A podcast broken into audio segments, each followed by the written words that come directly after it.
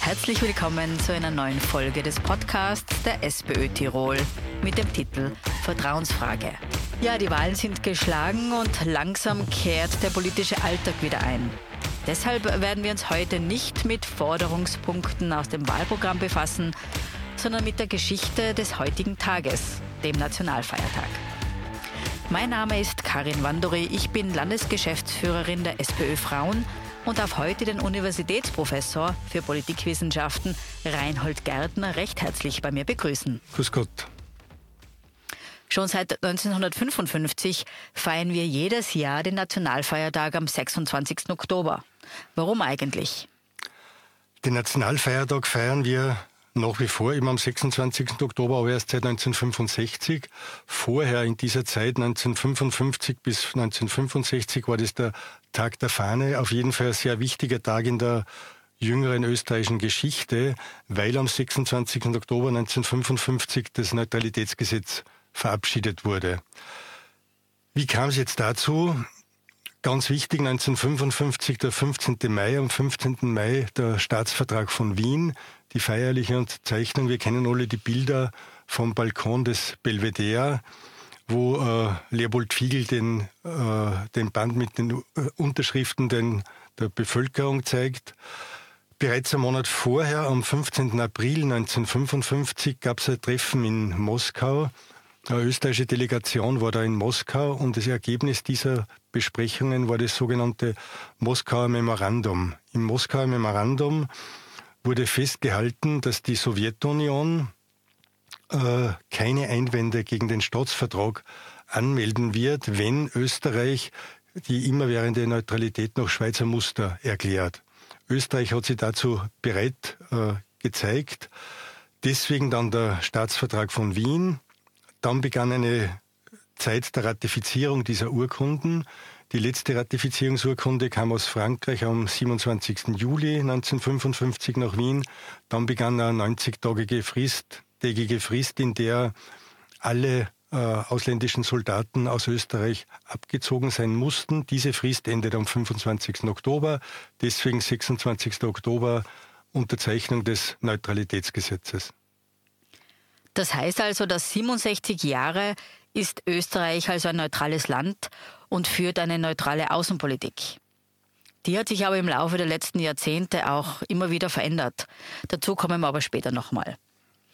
Wie sah Österreich außenpolitisch eigentlich vor dem Zweiten Weltkrieg aus? Hat es damals schon Bestrebungen gegeben, ein neutraler Staat zu werden?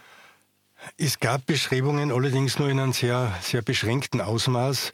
Zwei Personen könnte man da nennen. Einerseits Lammasch, Lammasch, äh, Jurist, der schon vor dem Ersten Weltkrieg äh, Neutralitätsüberlegungen äh, zu Papier gebracht hat, das dann nach 1918 noch einmal wiederholt hat. Er ist allerdings relativ rasch gestorben, 1920. Und auch Karl Renner war unter anderem für Neutralität. Für die Neutralität hätte es äh, viel gebraucht in der Ersten Republik. Zuallererst hätte es gebraucht der Kooperation zwischen christlich-sozialen und Sozialdemokratie. Die gab es jeweils nur kurz, 1920 bei der Verabschiedung der Verfassung, 1929 bei der Novellierung der Verfassung. Sonst gab es weitgehend keinen Konsens zwischen diesen beiden Gruppen, der notwendig gewesen wäre. Außerdem war äh, diese Neutralitätsüberlegung in Österreich nicht sehr stark ausgeprägt und ist von der ja, Weltgeschichte, könnte man sagen, äh, überrollt worden. Es gab noch einmal nach dem, äh, der Machtübernahme der Nationalsozialisten in Deutschland 1933 kurz einmal Überlegungen in Richtung Neutralität, aber auch das hat sie zerschlagen. Österreich war in der Ersten Republik äh, nach innen sehr gespalten. Es gab diese drei politischen Lager, christlich-sozial-konservativ, sozialdemokratisch und das sogenannte dritte Lager. Alle drei Lager hatten ihre Wehrverbände, also paramilitärische Organisationen, Schutzbund, Heimwehr, SA und SS. Äh, und es gab relativ wenig Konsens. Äh, also innenpolitisch war das Land sehr, sehr stark zersplittert. Negativer Höhepunkt dann 1933 und 1934, 34 der Bürgerkrieg und die Ausschaltung der Sozialdemokratie. Außenpolitisch war Österreich zunehmend abhängig von anderen und da hat sie sich äh, hat sich Österreich langsam aber sicher immer mehr in die Obhut von Mussolini und vom faschistischen Italien begeben. Das heißt, Neutralitätsüberlegungen gab es, aber die waren nicht wirklich ausgeprägt in der Ersten Republik. Welche Bedeutung hat die Neutralität dann in der Zweiten Republik? Zunächst einmal gemeinsam mit dem Staatsvertrag äh, sehr, sehr große Neutralität. Staatsvertrag die Wiederherstellung der vollen Souveränität und äh, jede Art von, von kriegerischer Auseinandersetzung war äh, ja zu Recht diskreditiert aufgrund der Erfahrungen der ersten Hälfte des 20. Jahrhunderts. Es gab in Österreich vor allem den Elitenkonsens, ganz anders als in der Ersten Republik. Das heißt, die Kooperation von den beiden großen Parteien ÖVP und SPÖ damals, ein Ergebnis dessen der, die lange Phase der großen Koalitionen.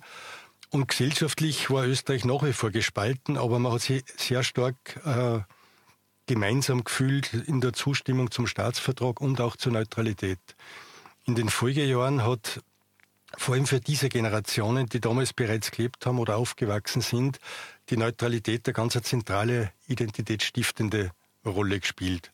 Und das ist äh, bis herauf, äh, ja, könnte man sagen, bis Ende der 80er Jahre so gewesen.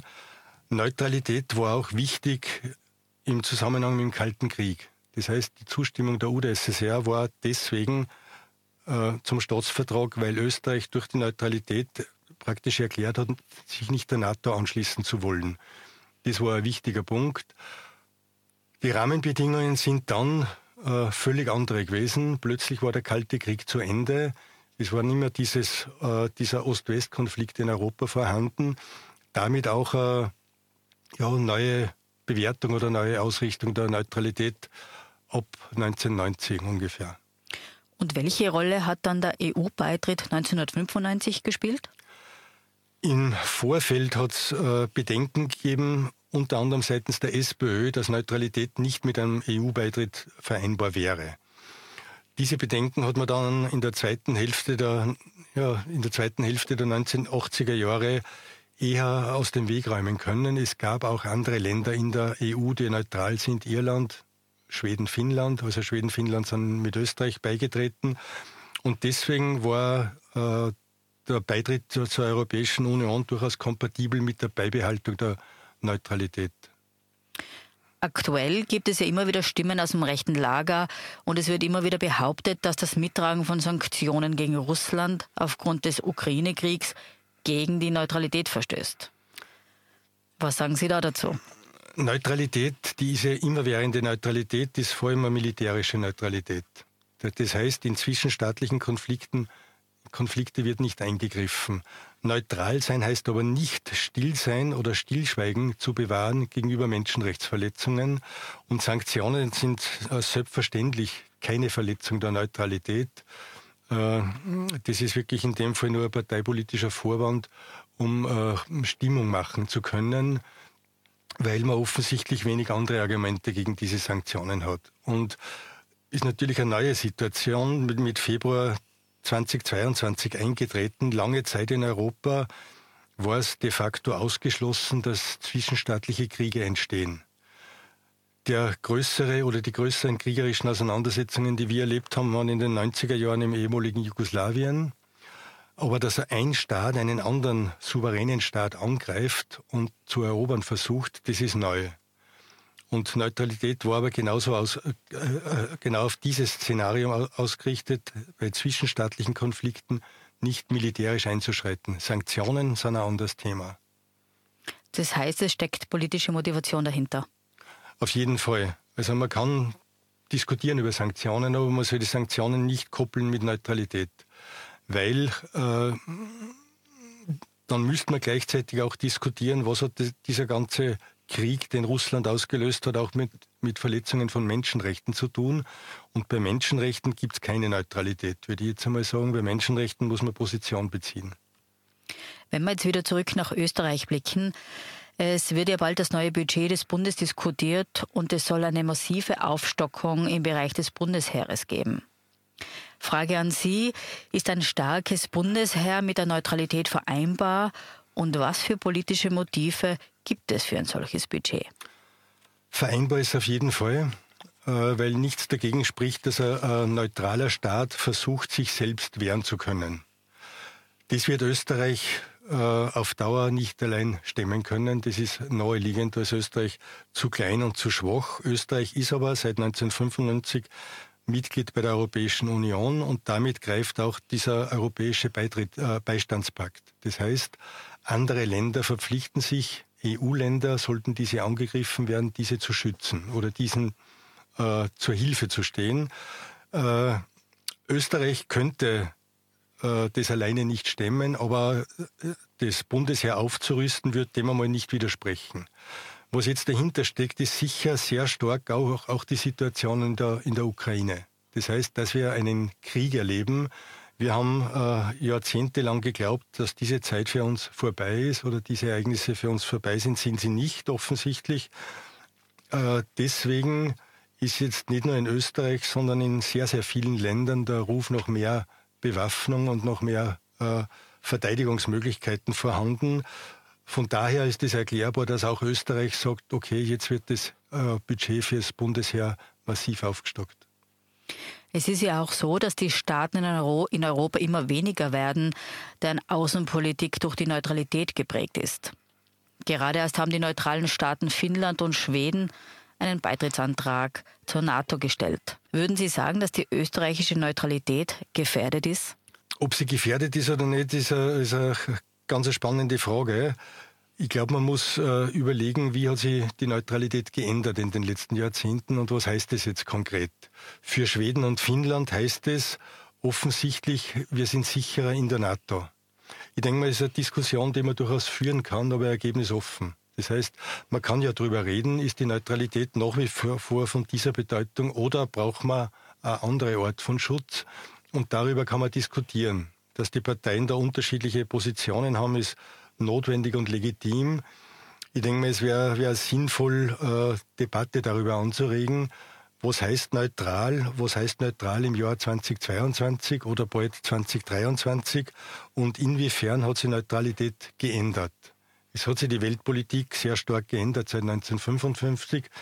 Damit würde ich, auch, ich sagen, auch die, die Bedeutung von Neutralität. Aber das muss man offen und, und auch ergebnisoffen diskutieren. Herr Professor Gärtner, können Sie bitte noch einmal in kurzen Bogen spannen zwischen Österreich EU-Beitritt und der letzten Jahre? Die Diskussionen über die Neutralität sind schon älter als Corona. Äh, ich erinnere an Wolfgang Schüssel, der vor Anfang der Nullerjahre die Neutralität mit Mozartkugeln und Lipizzaner als Schablone bezeichnet hat. Also offensichtlich schon als hm, durchaus ein bisschen abwertend. Aber wenn wir es uns historisch anschauen, die Neutralität entsteht äh, im Kalten Krieg. Es gibt den Ost-West-Konflikt. Äh, gibt Gründe für diese Neutralität. Ich habe zuerst schon gesagt, UdSSR äh, Vorbehalte gegen einen möglichen Beitritt zur NATO, Beitritt Österreichs zur NATO. Dann ist der Kalte Krieg zu Ende. 1990 plus minus. Das heißt, die Neutralität verliert die ursprüngliche Bedeutung. In den Folgejahren geht man davon aus, weitgehend friedliche Kooperation oder friedliche Koexistenz in Europa. Das hält relativ lange. Ausnahmen, also zum Beispiel äh, ehemaliges Jugoslawien. Aber es hält relativ lange undenkbar um 2000 äh, Krieg zwischen zwei europäischen Ländern. Plötzlich im Jahr 2022 haben wir genau diesen Krieg. Deswegen könnte die Neutralität wieder andere Bedeutung bekommen in zwei Richtungen. Entweder Bestärkung und zu sagen, wir müssen nach wie vor vehement auf diese Neutralität schauen wir sind eingebunden in ein europäisches Sicherheitsnetzwerk oder man sagt, wir müssen uns da in anderer Form beteiligen. Österreich beteiligt sich ja schon äh, in sehr, sehr, sehr vielen äh, Aktionen, ob das die ganzen Blauhelm-Einsätze sind seit, seit Jahrzehnten, ob das humanitäre Hilfe ist und so weiter. Aber man muss überlegen, was heißt das jetzt angesichts dieser neuen Bedrohung, die, die man für sehr unwahrscheinlich gehalten hat. Was heißt es jetzt, neutral zu sein? Sehr geehrter Herr Professor Gärtner, ich darf mich bei Ihnen für dieses spannende Gespräch zur österreichischen Neutralität im politischen und geschichtlichen Kontext recht herzlich bedanken. Das war eine weitere Folge Vertrauensfrage, der Podcast der SPÖ Tirol. Danke fürs Reinhören und Glück auf!